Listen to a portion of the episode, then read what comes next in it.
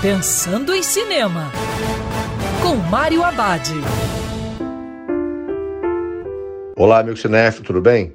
Já no circuito Cry Macho, O Caminho para a Redenção, o novo filme do diretor Clint Eastwood. Na história, Eastwood é Mike Milo, um ex-astro de rodeio e criador de cavalos fracassado. Em 1979, ele aceita a tarefa de um ex-chefe de trazer seu jovem filho do México para casa.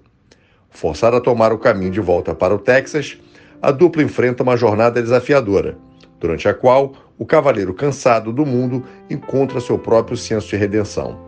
Em Cry Macho, Stewart, com 91 anos, atua e dirige.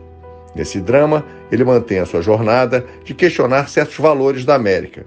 Se antes já tinha proposto um debate sobre a violência, a xenofobia, a guerra, a vingança e também a forma de agir do governo e das autoridades, agora ele lança a questão sobre o que realmente significa ser um homem. E lembrando, protocolo de segurança, porque é sempre melhor ver cinema dentro do cinema. Quer ouvir essa coluna novamente? É só procurar nas plataformas de streaming de áudio. Conheça mais dos podcasts da Band News FM Rio.